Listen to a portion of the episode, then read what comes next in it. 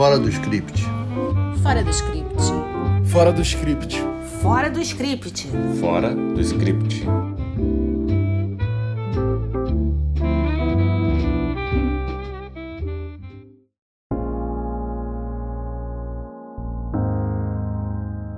Olá! Cá estamos de volta com o vigésimo episódio do nosso podcast Fora do Script e hoje vamos abordar Anatomia de um Escândalo, série em cartaz na Netflix, e A Voz Mais Forte, em cartaz na Globoplay. A Voz Mais Forte é baseada em fatos reais descritos no livro The Loudest Voice in the Room, de Gabriel Sherman, que disseca o polêmico Roger Ailes, fundador e principal executivo da Fox News, enquanto que Anatomia de um Escândalo é baseada no livro homônimo de Sarah Vaughan, mas não se trata de fatos reais. Eu sou Denise, advogada e roteirista, apaixonada por direito e por dramaturgia. Eu sou a Letícia, roteirista, jornalista e fã de séries policiais. E eu sou a Renata, jornalista e roteirista, apaixonada pelo audiovisual argentino e europeu.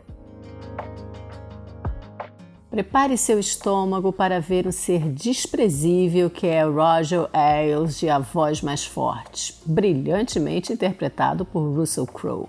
Misógino, ambíguo, hipócrita, mentiroso, abusador, não é alguém com quem você gostaria de lidar. Mas para além dessa figura desprezível, tão bem retratada e interpretada, essa série traz um combo de tudo que assolou os Estados Unidos recentemente. A ascensão de um conservadorismo radical, a repulsa às conquistas sociais da era Obama, que reputam ser um comunista, vejam só, o apoio às armas, a paranoia com segurança, as mulheres conservadoras que não se veem reféns de um sistema que as deprecia e, por fim, mas não por último, a campanha de Trump. É nesse cenário que nasce a Fox News, comandada por Roger Ailes, um canal para dar voz ao americano conservador e que tem grande sucesso. Essa série tem o mesmo tema do filme O Escândalo, mas o filme não tem essa abordagem tão ampla. Embora pudesse ser mais enxuta, é uma série que tem muitas qualidades, não é, Renata? É, Denise. Uma delas é a caracterização, em especial do Russell Crowe e da Sienna Miller. Os dois estão irreconhecíveis, mas são eles mesmos, tá? Os maquiadores recorreram a próteses faciais para deixar o rosto dos atores mais velho e redondo, e assim eles ficaram mais parecidos com o casal Roger e Elizabeth Hales. Assim, o resultado é realmente impressionante. E além disso, é claro, a atuação deles também surpreende. Agora, se a voz mais forte tem essa qualidade, a anatomia de um escândalo tem uma particularidade sensacional, não é, Letícia? Pois é, Renata, desde que você começa a estudar roteiro, você aprende que, ao contrário da literatura, você não tem como mostrar o, fluxo de consciência dos personagens, né? Na literatura você pode dizer, ah, fulano está pensando, fulano está sentindo, mas no audiovisual você tem que mostrar isso. É completamente diferente. E a Anatomia do Escândalo encontrou uma solução muito original para isso. É, eu não quero dar spoiler, até porque são cenas muito impactantes, mas o sentido metafórico de Meu Mundo Caiu, ele nunca foi tão visual quanto ele é nessa série. E ainda mais porque ela é uma série que traz uma personagem para quem o mundo cai, o mundo vira de cabeça para baixo, o que também é mostrado de uma maneira bem original do mesmo modo que, a, que no A Voz Mais Forte, né, que são as mulheres desses predadores sexuais. Tem um arquétipo de personagem ali que é comum nas duas séries, que é o da mulher do predador sexual. Coincidentemente, elas são interpretadas pela mesma atriz, a Sienna Miller, que está fantástica fazendo os dois personagens. E se vocês me permitem um momento Sônia Abrão, a Sienna sofreu na vida real a experiência de uma traição quando ela namorava o Jude Law. Mas voltando às séries desse episódio, o fato é que as duas personagens, tanto a Elizabeth Ailes quanto a Sophie Whitehouse, são mulheres brancas e loiras apoiando os maridos, seja tentando abafar o escândalo ou mesmo indo contra as outras mulheres, as vítimas dos seus maridos. É um fato curioso, porque ela ao mesmo tempo dorme com o inimigo, mas defende o cara. Então, assim, eu acho que provavelmente Freud deve ter uma explicação para isso. Eu sou suspeita para falar de anatomia de um escândalo por duas razões. Primeiro, porque eu sou grande admiradora da dramaturgia inglesa. Segundo, porque, como advogado, o assunto de tribunal me fascina. Não poderia deixar aqui de mencionar a relação entre as duas ex-adversas, a promotora e a advogada de defesa. E atenção, uma mulher negra defendendo um homem branco acusado de estupro e o defendendo brilhantemente, porque elas se tratam com imensa consideração. Os diálogos delas são pequenas pérolas da mais fina das dramaturgias, que, a meu ver, é a inglesa. É um deleite e bota deleite nisso. Os diálogos, eles são realmente uma atração à parte. Nessas cenas de tribunal, de anatomia de um escândalo, cada mulher que presta depoimento, ela tem uma interpretação diferente do que é o abuso. E todas levam o espectador a refletir um pouco sobre essa linha tênue entre o sexo consensual e o sexo não consensual.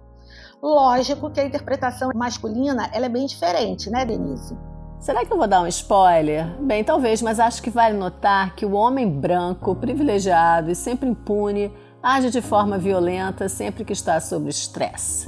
É claro que aí não está nenhuma justificativa, mas é muito provável que esse detalhe não tenha sido plantado por acaso na caracterização da psique do personagem. Aliás, outra característica da série não é apenas o escândalo que ganha uma anatomia, mas todos os personagens são construídos de uma forma tão detalhada que o drama de cada um vai sendo absorvido pelo espectador com muita naturalidade. É verdade, Denise. Em A Voz Mais Forte, os personagens são mais simples, ficam meio que naquela coisa de o bonzinho versus o malzinho. Já em Anatomia de um Escândalo, os personagens têm mais camadas, com qualidades e defeitos.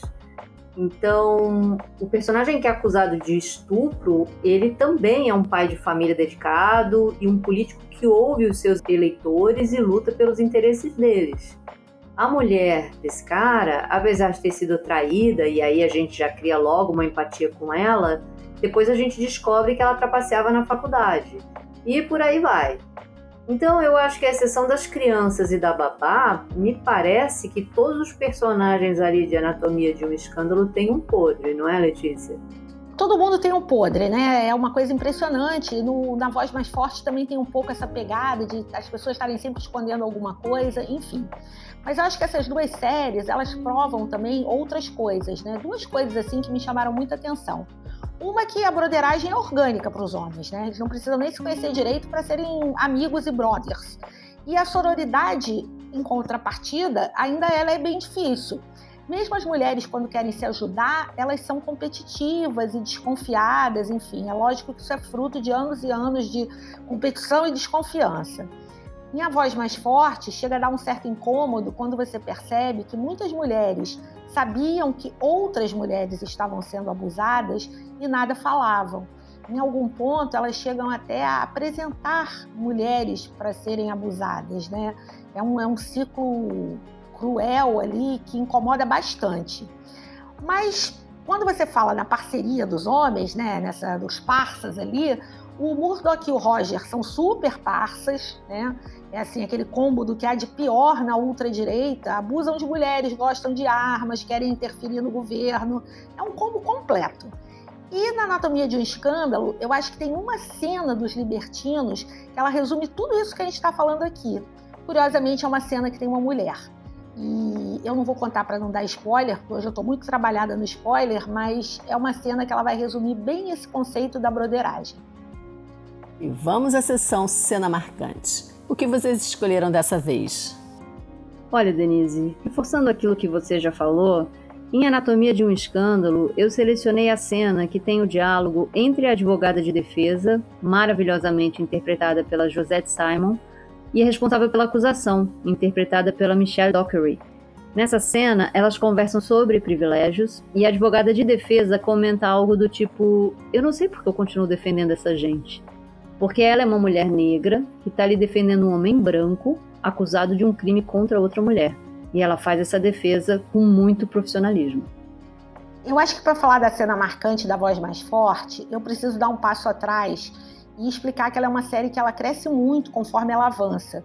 E não só na dramaturgia, mas principalmente na vontade de dar na cara do Roger, né?